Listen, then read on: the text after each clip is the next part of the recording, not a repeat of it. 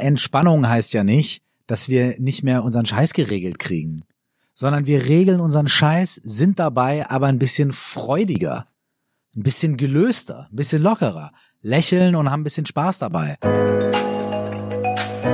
Schön, dass du auch bei diesem zweiten Teil mit Kirsch bei Rebellisch Gesund reinhörst. Ich bin immer noch äh, Jonas Höhn und der Gründer der Detox Rebels. So spannend wie es anfing, so spannend geht es auch weiter. Du erfährst in diesem zweiten Teil, wieso Meditation und Yoga nur Make-up sein können und wunderbar kaschieren können, aber nicht das zentrale Problem lösen. Warum Loslassen so wichtig im Leben ist, wieso wir uns selbst manchmal im Weg stehen und warum es unsere alkoholfreien Partys abfeiert. Du erfährst, warum Purpose im Unternehmenskontext nicht immer das Wichtigste ist, wie alle es immer rausschreien und was das wichtigste Learning in seinen letzten Jahren war. Ganz nebenbei erhältst du wirklich zwei tolle praktische Übungen, um für sich Klarheit im Alltag zu schaffen. Ich wünsche dir jetzt ganz viel Spaß mit Kirsch im zweiten Teil unseres Interviews. Rebellisch gesund. Der Podcast von den Detox Rebels zu deinem gesunden Lifestyle. Und so bist du ja auf Achtsamkeit äh, und Meditation gekommen, was dir ja total geholfen hat man hört ja von vielen Menschen, dass die ja so eine kreative Pause dann einlegen, die dann den Job kündigen, erstmal ein halbes Jahr rumreisen, um zu sich zu finden, um zu wissen, was möchte man. Das kennt man von Künstlern, das kennt man von, in Anführungsstrichen, normalen Menschen, äh, die einen normalen Job haben. Man kennt das auch von Menschen, die lange Zeit ähm, übergewichtig waren und irgendwann gesagt haben, okay, jetzt mache ich einen radikalen Cut und ich werde wieder äh, dünn und das gibt's mit Burnout, das gibt mit allem brauchen wir immer diesen großen Cut, immer diese große Veränderung, immer bis dieses Extrem, um dann abzubrechen? Oder schaffen wir es nicht, auch im Alltag nebenbei zu sich zu finden, beziehungsweise das herauszufinden, was man möchte, um, um glücklich zu sein oder um achtsam zu sein? Also ich habe manchmal das Gefühl, viele denken immer, ich muss erstmal alles beenden und mein Umfeld komplett ändern und dann finde ich es erst. Schaffen wir es nicht auch so im Alltag mit unserem Umfeld, mit unserem normalen Job? Oder würdest du sagen, eher schwierig, wenn man das Gefühl hat, dass man zu diesem Zeitpunkt irgendwie nicht glücklich ist oder nicht zufrieden ist? Also, brauchen wir radikale Situationen? Brauchen wir den radikalen Cut, um etwas zu verändern? Nein.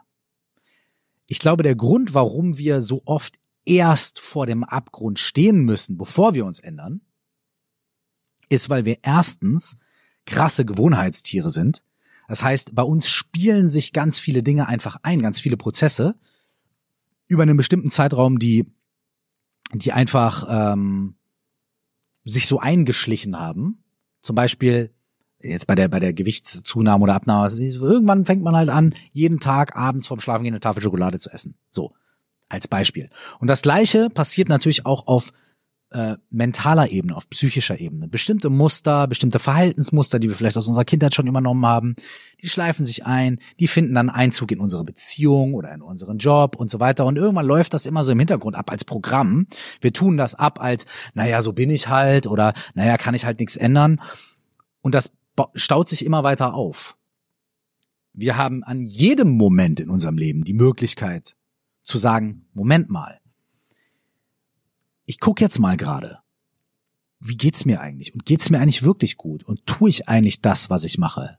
Oder äh, tue, tue ich eigentlich das, was ich machen möchte? Und ist das, was, was ich mache, in Harmonie mit meinen eigentlichen Prinzipien und meinen eigentlichen Wünschen oder nicht? Und wenn nein, was davon stimmt nicht und so weiter. Das können wir jederzeit machen.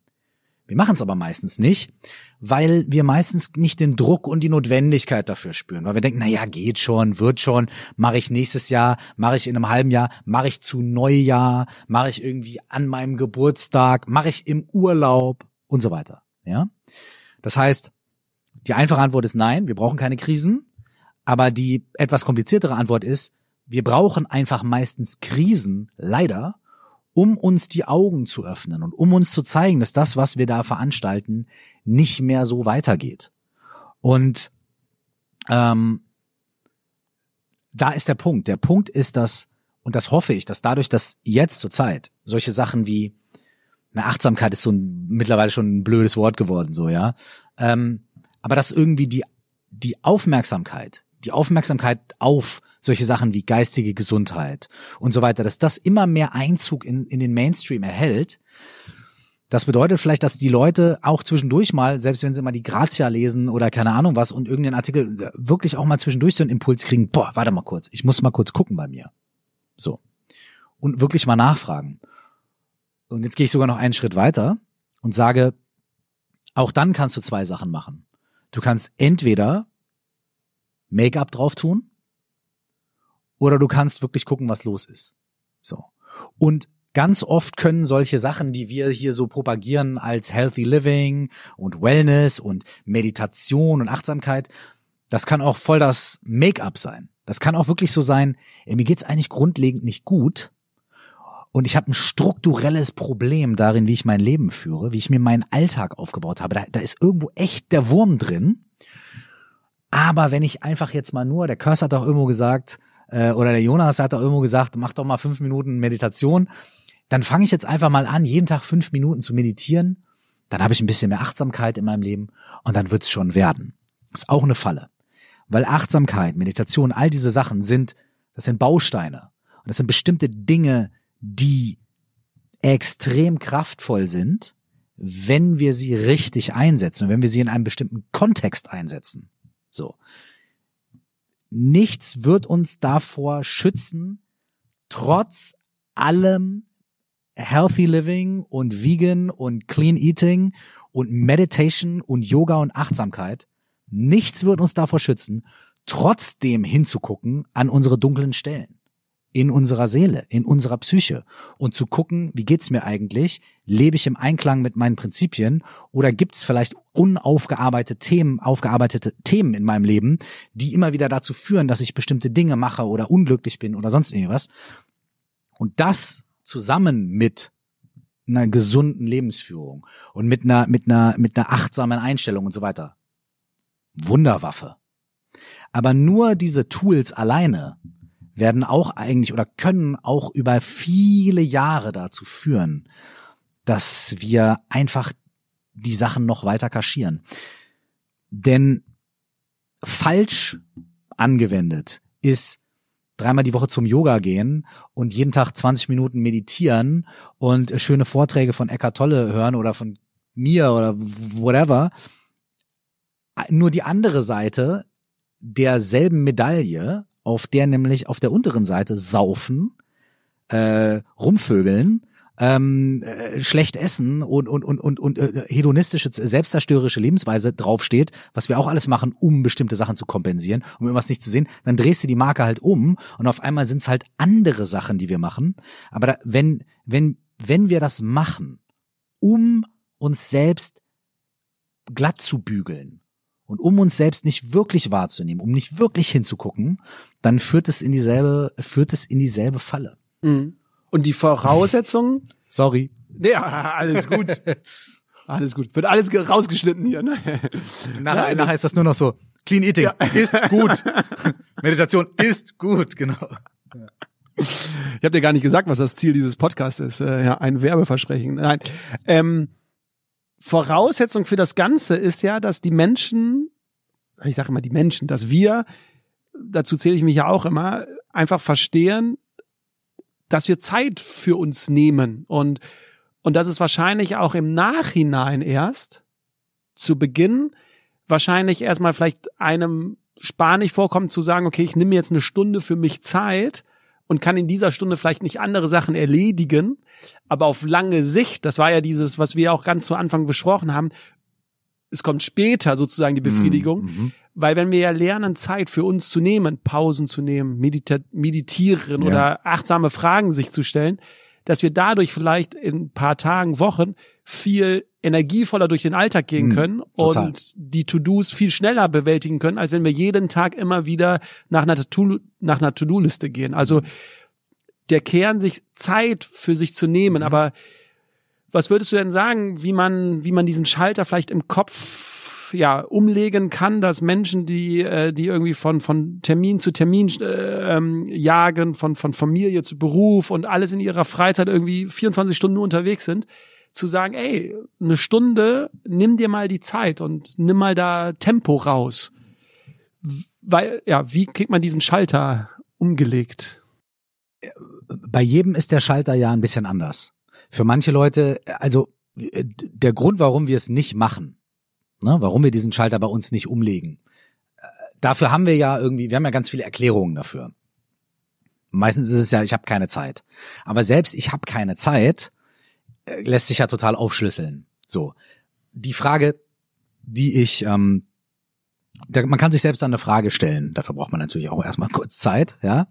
Aber man kann eben in Essenz das nur selber machen. Man kann sich, man kann inspiriert werden von irgendwas, was jemand sagt oder von was man liest. Aber am Ende äh, kann man diese Entscheidung nur selber treffen. Man kann sich vielleicht selber fragen, so, okay, ich habe keine Zeit, um mehr auf mich zu achten.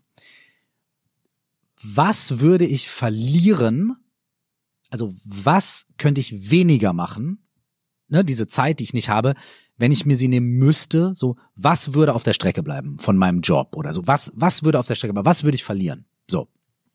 Da kann ich das aufschreiben. Ja, ich kann zehn E-Mails weniger beantworten und so weiter oder was auch immer es ist. Und dann schreibe ich auf die andere Seite auf, okay. Vielleicht mache ich, gehe ich sogar einen Schritt weiter und sage, okay, worst case. Wenn ich mir jeden Tag eine halbe Stunde aus meinem Alltag rausschneiden würde, Worst Case, was würde das bedeuten für mich auf die nächsten sechs Monate in meinem Job? Oder so, ja, bei meiner Familie. So. Und dann mache ich mir auf der anderen Seite einen Zettel und sage, okay, wenn ich mir diese Zeit nicht nehme, und ich sitze hier gerade schon aus einem Grund, weil ich merke, irgendwas stimmt nicht. Wenn ich mir die Zeit nicht nehme, worst case, was könnte passieren in meinem Leben? Mit meiner Gesundheit, mit meiner körperlichen Gesundheit, meiner geistigen Gesundheit, mit meinen Beziehungen, Worst Case, wenn ich mir diese Zeit nicht nehme, was wäre da die Auswirkung? Und da werden die meisten Leute schon sagen, oh, oh, oh, oh. Ja, vielleicht sind die zehn E-Mails gar nicht so wichtig wie meine Beziehung oder meine Kinder oder so. Und wir sprechen hier von Worst Case, ja. Und dann können wir vielleicht sagen, okay, gut. So, ist das ein Deal, den ich machen will? Ja. Und dann sagt man, naja, gut, aber Gott, ich will, meine Frau wird sich schon nicht von mir trennen. Und meine Kinder werden schon nicht sagen irgendwie, ja, oder mein Mann wird sie nicht von mir trennen. Okay, und dann würde ich sagen, gut. Aber dann mach doch auch auf der anderen Seite mal so eine Art Nicht-Worst Case. Naja gut, ey, das mit den zehn E-Mails wird mich jetzt nicht aus der Bahn werfen. Und ich werde wahrscheinlich nicht sofort gekündigt werden. Und, und auf einmal merkt man so, fuck, ich spiele ich spiel Spielchen mit mir selbst. Auf meiner privaten Seite sage ich mir immer, ist nicht so wichtig, ist nicht so wichtig, ist nicht so wichtig. Aber auf der geschäftlichen Seite oder auf der anderen Seite ist auf einmal alles total wichtig. Aber es ist Bullshit. Und das sieht man ganz gut, wenn man das auf so eine Waage legt und einfach mal sagt, okay, was sind die Worst Cases? Und wie wahrscheinlich ist das, dass das eintritt? Und vielleicht kommt man dann selbst zu dem Punkt zu sagen, verdammte Scheiße, ich glaube, ich kann mir wirklich diese halbe Stunde nehmen. So. Und dann kann man sich ja überlegen, okay, wie wäre es, wenn ich ein Experiment mache? Ich nehme mir diese halbe Stunde jetzt für eine Woche und guck, was passiert. Oder ich nehme mir diese eine Stunde jeden Donnerstag oder was auch immer. So und ich guck, was passiert. Und ich mache mir einen Termin in den Kalender in 14 Tagen oder in einer Woche oder in drei Wochen, wie auch immer, setze mich nochmal hin und mache mir nochmal zwei Listen. Was hat sich verändert im Job? Was hat sich verändert in meinem Privatleben? Und dann wiege ich das gegeneinander auf. So. Und man kann es ja so als Herausforderung, als Experiment, irgendwie als Challenge irgendwie machen und einfach mal gucken, ob man so den Schalter umlegt. Und dafür braucht man nicht viel Zeit, dafür braucht man fünf Minuten Reflexion oder zehn Minuten Reflexion, um zu, zu so einem Punkt zu kommen. Und ähm, dadurch kann man verhindern, dass man erst in so eine Extremsituation kommt. Denn wenn man immer ungesund ist und keinen Sport macht, ist, kann man die Uhr irgendwie nicht präzise stellen, aber man kann irgendwie beobachten, wie man gesundheitlich abbaut. Und wenn man dann mal äh, zum Arzt geht und ein Checkup macht und man kriegt sein Blutbild, dann wird man schon gesagt bekommen, das ist nicht so optimal, mhm. was du da machst. Und genauso ist es auch mit mit mit mit äh, wenn man sich den den den den eigenen Dämonen oder Unsicherheiten oder Ängsten im Geist und so weiter nicht stellt und da immer drüber bügelt, wird dasselbe passieren. Das heißt, es wird alles irgendeine Konsequenz haben, irgendeine Form von Worst Case wird da eintreten. Und eine andere Sache, die auch total schön ist, ähm, ein bisschen softer, so, ist die Schaukelstuhlübung. Äh, du, du, du wirst sie sicherlich kennen, aber äh, und, und Aber vielleicht kurz, und ja. vielleicht kennen kennen kennen viele Leute sie auch, aber die ist wunderschön und ich mache die immer mal wieder. Ähm, nimm dir ein paar Minuten Zeit, mach die Augen zu, setz dich bequem hin irgendwo an einen schönen Ort aufs Sofa, kannst dich auch hinlegen und so und stell dir vor, du bist 80 Jahre alt, bist aber noch irgendwie top in Schuss, geistig und körperlich total gesund und du bist an einem total schönen Ort, der dir gut gefällt, zum Beispiel irgendwie dein kleines Häuschen am See oder irgendwo in den Bergen oder irgendwie in deiner Stadtwohnung und deine Enkel wohnen nebenan, was auch immer das ist. Mal dir das optimal aus, wie du, was ist der optimale Punkt, an dem du in deinem Leben bist, wenn du 80 bist. Meinetwegen bist du auch Multimillionär und bist auf den Bahamas. Scheißegal. Und du bist gesund und glücklich und an einem guten Ort. Und dann schaust du zurück auf dein Leben und schaust du zurück, ähm, was du alles so erlebt hast und was für Entscheidungen du getroffen hast und was für Menschen dir begegnet sind und so weiter. Und dann fängst du mal an, so für fünf, sechs, sieben, acht Minuten, wie so eine Art kurze Story deines Lebens aufzuschreiben, so. Und vor allem solche Situationen, welche Entscheidungen haben dich dahin geführt, welche Menschen haben dich dahin geführt und so weiter, dass du da jetzt bist, so glücklich und so weiter und so fort. Und dann guckst du vielleicht zurück auf die jetzige Situation, auf die jetzige Entscheidung, die du zu treffen hast. Und gibst dir und gibst dir quasi so als 80-jähriges Ich aus dieser gelebten Lebenserfahrung und aus diesem, okay, ich bin hier und mir geht's wirklich gut und es wirklich, guckst auf diese Situation drauf. Was würdest du dir empfehlen? Was würdest du dir in dieser Situation raten, aus der Perspektive? Du wirst lachen. Äh, Ich habe genau das damals äh, angewandt. Äh, Bisschen anders. Äh, Ich war damals fest angestellt nach meinem Studium. Ähm, eigentlich genau das, was ich wollte. Ich wollte während meines Studiums war immer mein großer Traum Fußball, Sport sozusagen mit Events irgendwie verbunden äh, zu verbinden. Bin dann bei einem sehr großen äh, Bundesliga-Verein äh, gelandet, die auch in der in der Champions League spielen, also relativ großer äh, Fußballverein hier aus NRW. Und ich hatte eigentlich genau das, was ich mir während meines Studiums immer so erträumt habe und bin dann relativ äh, schnell dazu gekommen, vielleicht ist es nicht genau das, was mich befriedigt und hatte dann die Möglichkeit gehabt zu sagen, okay, ich kann jetzt den Weg gehen, Karriere machen bei diesem Fußballverein und immer dort eine Stufe für die nächste Stufe höher zu werden oder ich gehe die Selbstständigkeit. Ne? Wir haben damals die alkoholfreien Partys nebenbei gemacht, die Events lief gut und dann standen wir vor dieser Entscheidung, ich konnte keinem mehr gerecht werden. Ich konnte sowohl meinem Job nicht mehr gerecht werden zu 100 Prozent, Ja. aber ich konnte auch der Selbstständigkeit, die ich mir nebenbei so ein bisschen aufgebaut habe, auch nicht mehr 100 Prozent gerecht Aha. werden. Und genau dann habe ich mir die Frage gestellt, Jonas, was wäre, wenn du mit 60, 80 Jahren Ja. im Schaukelstuhl sitzen würdest? Ja. Welche Entscheidung würdest du bereuen oder ne? Ja. wie blickst Ja. du zurück? Und ich habe gesagt, einen Job wie bei einem Fußballverein kann ich immer wieder bekommen. Mit meiner Ausbildung, mit meinem Lebenslauf und und und irgendwie lande ich da. Aber diese Möglichkeit, jetzt selbstständig zu werden, die werde ich nicht bekommen. Und ich möchte nicht mit 80 Jahren im Schaukelstuhl sitzen und mir vorwerfen, hättest du damals Ja.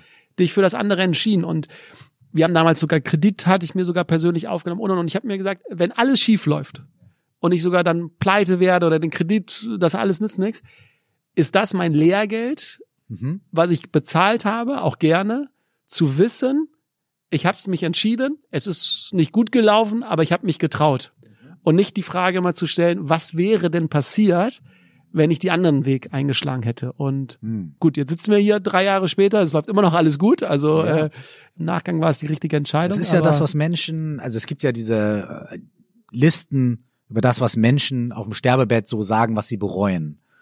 Und die bereuen halt nie, dass sie nicht genug gearbeitet haben. Also, oder dass sie nicht genug irgendwie corporate, irgendwie sonst was, sondern die Leute bereuen, dass sie nicht die mutige Entscheidung getroffen haben. Oder nicht mehr Zeit mit, äh, mit ihrer Familie verbracht haben. Oder nicht mehr auf ihr Her Herz gehört haben. Und so weiter. Die Leute sagen nie, ja, also da habe ich äh, zu viel mit meiner Family gechillt. Ich hätte echt noch mehr da für die Firma buckeln können, wo ich nachher irgendwie eine Uhr krieg, äh, wenn ich gut drauf bin und dann gefeuert werde, so, ne? Irgendwie. Ähm, und ich, ich finde, äh, das ist super geil, dass du das, das ist ein ganz tolle, ganz toller, ähm, tolles Zusammenkommen.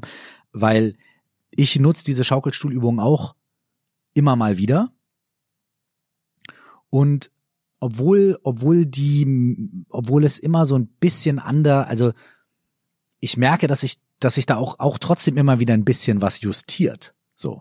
Also, äh, als ich die vor 15 Jahren, glaube ich, das erste Mal gemacht habe, ähm, war die, äh, war das Ergebnis noch anders. So, so ein bisschen. Und das hat sich auf meine Entscheidung noch ein bisschen anders ausgewirkt. Aber ähm, das ist ja auch nicht schlimm.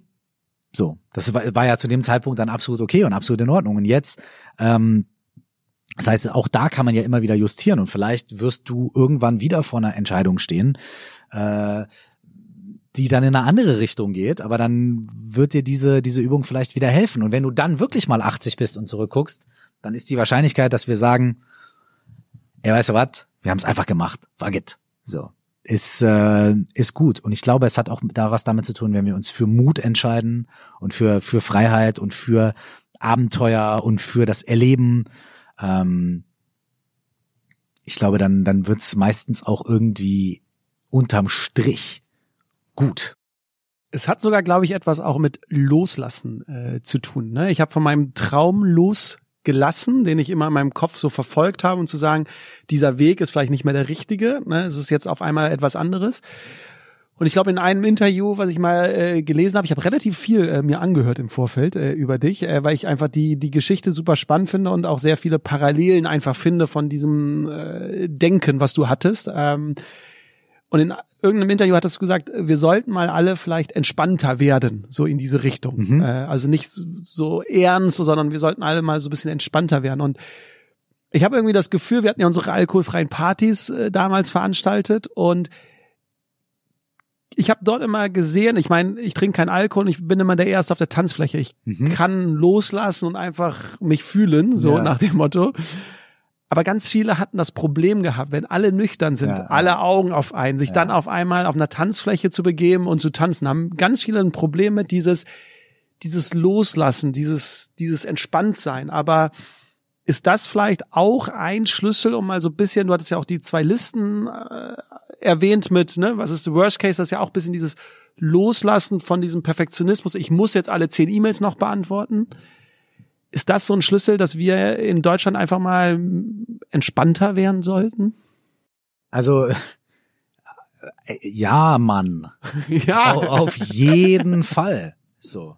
Ähm, weil auch wieder da, Entspannung heißt ja nicht, dass wir nicht mehr unseren Scheiß geregelt kriegen, sondern wir regeln unseren Scheiß, sind dabei aber ein bisschen freudiger, ein bisschen gelöster, ein bisschen lockerer, lächeln und haben ein bisschen Spaß dabei.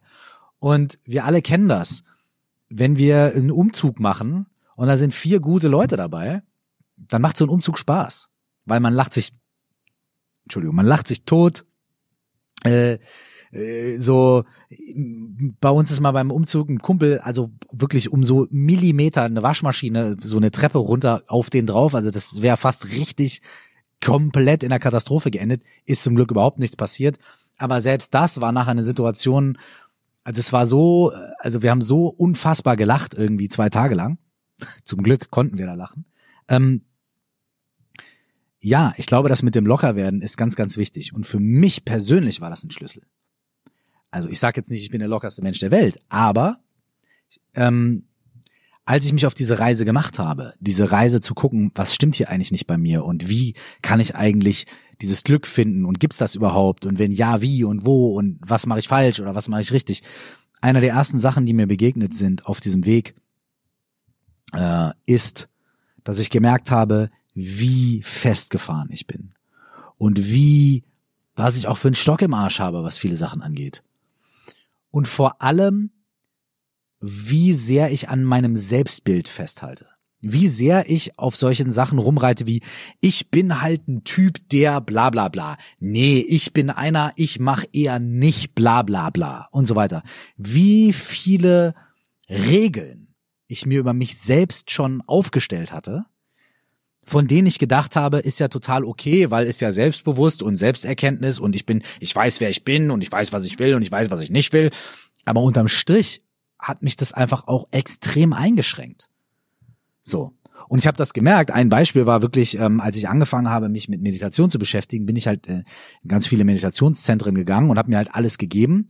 Und da habe ich halt teilweise auch mit Manfred und Uwe in einer Sporthalle gesessen und in irgendeinem komischen Zen-Outfit an die Wand geguckt, irgendwie fünf Stunden lang. So.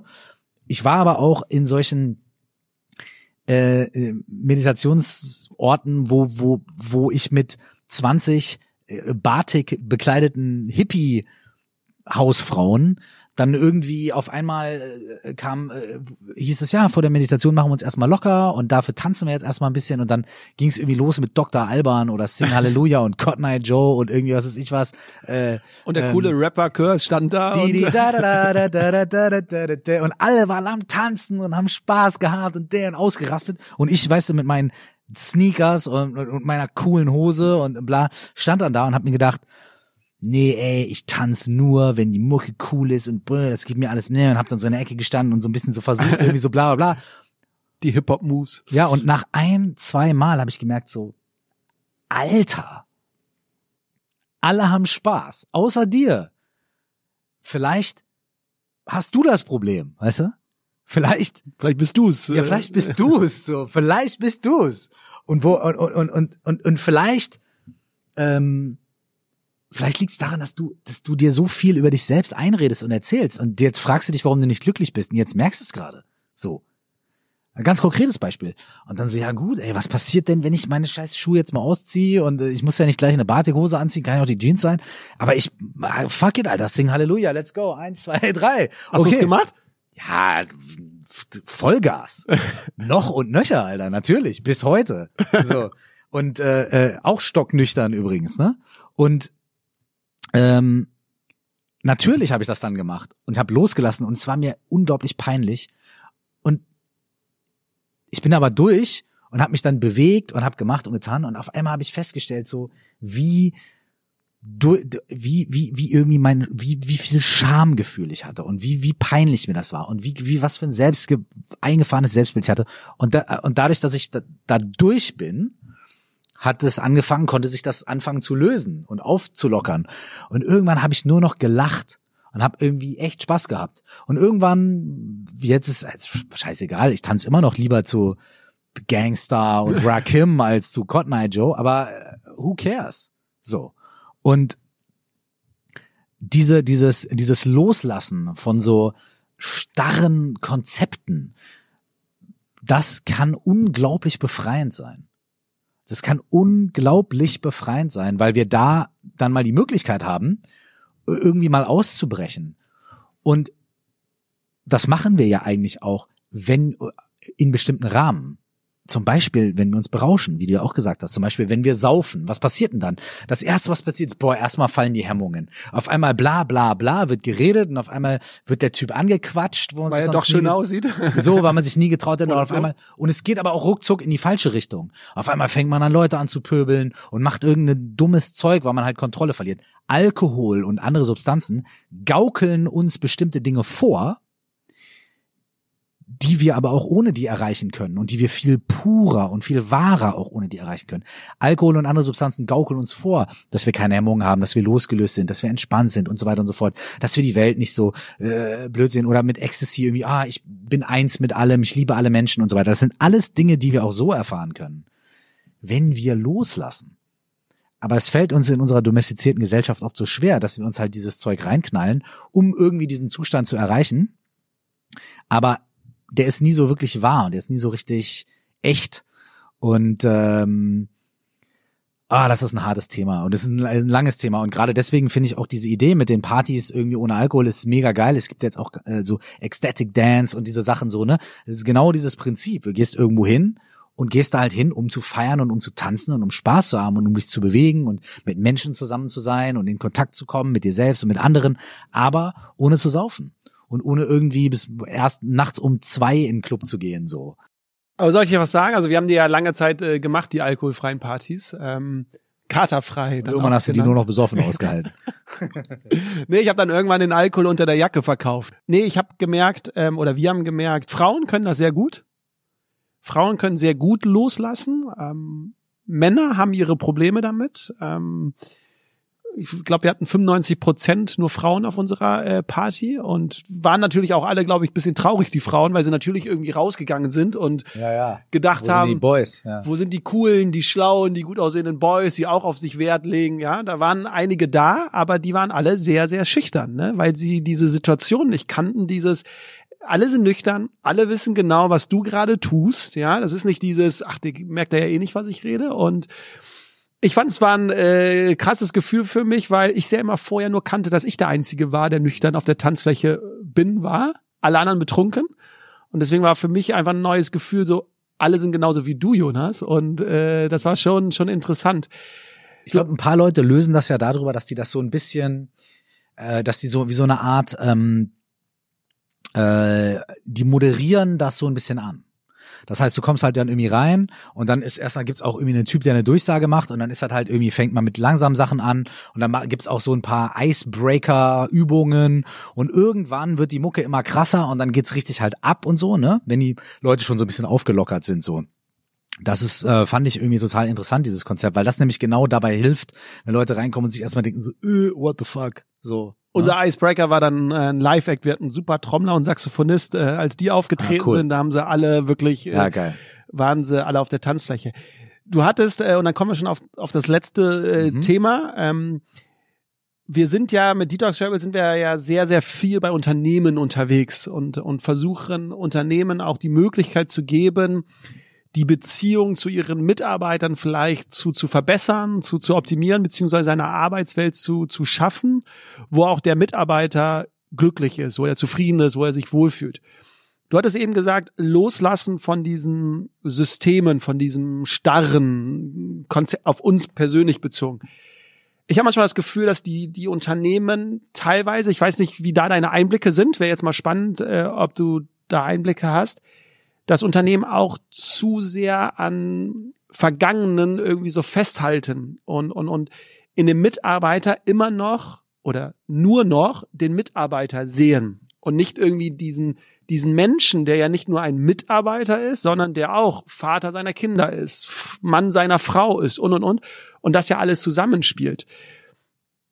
Hast du irgendwelche Tipps oder, oder Impulse, wie das in dieser Unternehmenswelt äh, funktionieren kann, dass nicht alle Mitarbeiter auf einmal kündigen und sagen, ich mache mich jetzt selbstständig, ich gehe zu den Start-ups und und und, sondern dass auch auch bewährte Konzerne, große Unternehmen das irgendwie in der heutigen Zeit schaffen, ein Gefüge, ein, einen achtsamen Umgang zu schaffen, dass Mitarbeiter sagt, ey, hier bleibe ich, hier fühle ich mich wohl, weil hier werde ich gesehen. Auch sehr interessante Frage.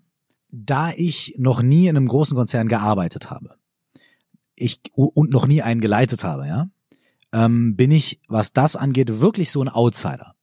Und deswegen ist es jetzt gerade so, dass ich in den letzten Jahren immer mehr Aufmerksamkeit dafür entwickle oder immer mehr Leuten zuhöre, ähm, die mit ihrem Job oder mit dem, wie sie in dieser Firma sind, irgendwie auch sehr zufrieden sind. Und bis da- mein Bild hat sich noch nicht so ganz äh, gefestigt und es scheint so ein paar grundlegende Faktoren zu geben und einer eine Sache, die ich immer wieder höre, ist, was Menschen sehr hilft, ist, wenn sie wenn sie sich mit der mit dem mit dem mit dem Purpose dieser Firma identifizieren können, so. Aber erstaunlicherweise ist der Purpose dieser Firma und das hat mich sehr überrascht, manchmal gar nicht so übergeordnet wichtig, sondern der alltägliche Umgang, das alltägliche Erleben des Arbeitsalltages ist fast wichtiger. Denn es gibt ja auch viele Leute, die irgendwo hingehen, krasser Purpose, so, und dann lassen sie sich komplett ausnutzen, brennen aus und äh, kommen auch in Burnout, weil der beste Purpose hilft dir auch nicht dabei, wenn die Strukturen, in denen du dich jeden Tag befindest, nicht dafür sorgen, dass du irgendwie gesund bleibst und gesund bist und so weiter. Deswegen, und das, das finde ich erstaunlich, äh, äh, überschneidet sich ganz oft, dass die Leute einfach sagen, da ich, ich habe noch nicht so diese, pass mal auf, hier sind meine fünf goldenen Regeln für alle Unternehmen und dann rennt's bei euch, ne? Sondern ich, ähm, ich taste mich da ein bisschen ran. Jetzt haben wir lange ge gequatscht, Ja, äh, Fall. Äh, könnt ihr stundenlang mit dir quatschen. Du bist da ja auch sehr philosophisch äh, unterwegs. Wir haben auch ganz viele Themen gar nicht angesprochen, äh, die ich noch ansprechen wollte. So, aber super, dann machen machen wir noch. irgendwann machen wir Teil zwei und Irgendwann. außerdem äh, können die Leute ja, wenn sie möchten, auch einfach irgendwie auf ein Event von euch kommen und äh, dann führen wir das dort weiter. Dann führen wir das da weiter, finde ich gut. Deswegen ähm, abschließend vielleicht nochmal so, du bist ja sehr reflektierend, du hast ja auch eben den Schaukelstuhl angesprochen, wenn du jetzt so äh, zurückblickst auf so deine letzten Jahre, was ist so vielleicht das eine, ich bin gemein, das eine Learning, was du so deinem früheren Ich mitgeben würdest, wenn du es könntest? Gibt es da ein Learning? Ja, und zwar such das Glück nicht hinter der nächsten Ecke, sondern mach dich locker und genieß und sei kein Idiot, gib nicht so viel Geld aus für Mietwagen, ähm, genieß es, sei da und vor allem würde ich mir selbst auch sagen, du hast es in jedem Moment verdient, glücklich zu sein. Du hast es immer verdient, glücklich zu sein. Ähm, du musst dafür nicht erst viel geiler, viel besser, viel bla, viel bla, viel bla werden. Und du musst auch nicht erst unfehlbar werden und keine Fehler mehr begehen und zu dir selbst und anderen Menschen immer perfekt sein. Du hast es in jedem Moment verdient, glücklich zu sein. Und it's gonna be okay. Und sei ein bisschen sanfter zu dir selbst, dann kannst du auch sanfter zu anderen Menschen sein und ich glaube, wenn ich meinem 21-jährigen Ich begegnen würde, dann würde ich mich mit dem äh, echt mal ein paar Stunden an so ein Lagerfeuer setzen und beruhigend mit dieser Person sprechen, ja. Sehr schön. Wenn man mehr über dich erfahren möchte, du hast es angesprochen, komm auf unsere Events, wenn wir dann äh, dieses Jahr noch äh, welche umsetzen können aber man findet dich auf äh, Facebook, auf Instagram, du hast auf Facebook sogar eine, eine, eine Community, eine Gruppe, wo sich, ähm, ich bin jetzt äh, letztens beigetreten, wo sich äh, yes. Mitglieder untereinander äh, mhm. austauschen. Also es geht gar nicht darum, für irgendwas Werbung groß zu machen, sondern es geht eher darum, du hast eine Plattform geschaffen. Im Gegenteil, wir haben eigentlich, äh, äh, wir haben eigentlich in den Community-Regeln Werbung ist eigentlich off, so, ne? Ähm, äh, es, also wenn ich jetzt mal sage, so wie in deinem Fall, äh, zum Beispiel, du hattest auf Instagram gepostet, dass ihr im Team Verstärkung sucht. Und da habe ich mir gedacht, hey, das würde doch super passen zu unserer Gruppe, weil da viele Leute drin sind, die auch in dem Bereich arbeiten oder arbeiten möchten und die sich interessieren können. Das würde einfach gut zusammenpassen. Das heißt, wenn ich mal sowas habe, wo ich einfach denke, dass das ist was, was ich persönlich kenne, wo ich persönlich sagen kann, das finde ich gut, das finde ich cool, dann stelle ich das natürlich auch meiner Community vor, selbst wenn ich damit jetzt auch nichts zu tun habe, weil ich verdiene ja nichts daran oder so, wenn wenn wenn ihr einen coolen Mitarbeiter bekommt oder eine coole äh, eine coole Mitarbeiterin, so. Ähm, aber eigentlich geht's da überhaupt nicht um Werbung oder sowas, sondern es geht eigentlich hauptsächlich darum, dass die Leute sich untereinander austauschen. Natürlich auch über die Themen, die im Podcast äh, in der jeweiligen Woche ähm, gekommen sind, aber auch über andere Sachen. Und manchmal ist es wirklich, wirklich, also bewegend, berührend, ähm, wie offen die Leute auch schreiben und wie wirklich fürsorglich auch andere Leute antworten. Und das ist in so einem Internet-Kontext ja eigentlich erschreckend selten. Ne? Also A, da geht es ja oft um Zynismus und um wer hat den dickeren Spruch. Und bei uns ist es äh, zurzeit wirklich noch so, und wir, wir versuchen das auch so zu kuratieren, dass es so bleibt, dass die Leute sehr, sehr offen und sehr wertschätzend äh, miteinander umgehen. Das heißt, äh, da können die Leute gerne vorbeischauen ähm, die Facebook-Gruppe heißt Stell dir vor, du wachst auf, wie mein Buch. Ähm, Kann ich auch nur sehr empfehlen. Äh, sehr viele Markierungen damals äh, gemacht, als ich es gelesen habe. Also deswegen bist du ja sowieso als Person, finde ich, so inspirierend, weil du diesen gleichen Ansatz hast mit, du versuchst es halt modern. Ich meine, du bist Rapper, äh, alles andere würde, glaube ich, auch nicht zu dir passen, aber äh, du versuchst auch modern, versuchst auch so ein bisschen rebellisch daran zu gehen und dieses esoterische, diesen esoterischen Touch, äh, Touch bisschen außen vor zu lassen. Deswegen ähm, Shoutout von mir, wirklich persönliche Empfehlung, das Buch, äh, aber die Podcasts äh, sind auch perfekt. Und letzte Empfehlung, wo man dich auch noch äh, sehen kann, ist ja auf der Bühne. Und ähm, ich habe es ja damals Takeover heißt, glaube ich, die Serie. Ähm, die hatte ich mir angeguckt. Äh, Rap meets Classic. Und und obwohl es ja äh, Musik ist und Kunst ist, war das trotzdem weil man viel mehr auf deine Texte noch viel mehr irgendwie zuhören konnte, noch viel mehr Wert drauflegen konnte. Und ähm, deswegen kann ich das echt äh, empfehlen. Eine coole Serie, die ihr ausbauen solltet. Ja, wir haben, wir haben da, wir haben da bestimmt schon zehn Konzerte gespielt in dem, in dem Kontext und werden dieses Jahr auch noch einige Sachen spielen. Nur mal so als kleiner, ähm, also, äh, ist jetzt auch, könnt ihr machen, was ihr möchtet, aber ähm, wir spielen in meiner Heimatstadt in Minden, mal in diesem Kontext, also da werde ich mit einem äh, klassischen Orchester äh, gemeinsam spielen mit Mikis Takeover. Und äh, das ist im September, Anfang September, ich glaube 5., 6. September, um meinen Geburtstag auch rum. Und ähm, dieses Jahr 2020 ähm, werde ich ab Sommer wieder mehr Konzerte spielen, ab Sommer und Herbst Konzerte spielen, aber all diese Sachen natürlich auch auf cursed, www.cursed.de sind die ganzen Daten oder auf Instagram at cursedZeit findet man, äh, findet man die ganzen Sachen auch. Also man kann einfach, wenn man Bock hat, gucken und äh, wer weiß, vielleicht gibt's irgendwas in eurer Nähe. Perfekt. Vielen, vielen Dank für Ich deine. Zeit Ja, und äh, für die ganzen Ausführungen. Und ich bin auf äh, morgen gespannt, Kurs. Sehen. Wird gut. Alles klar. Alles Gute. Bis Ciao. dahin, ciao.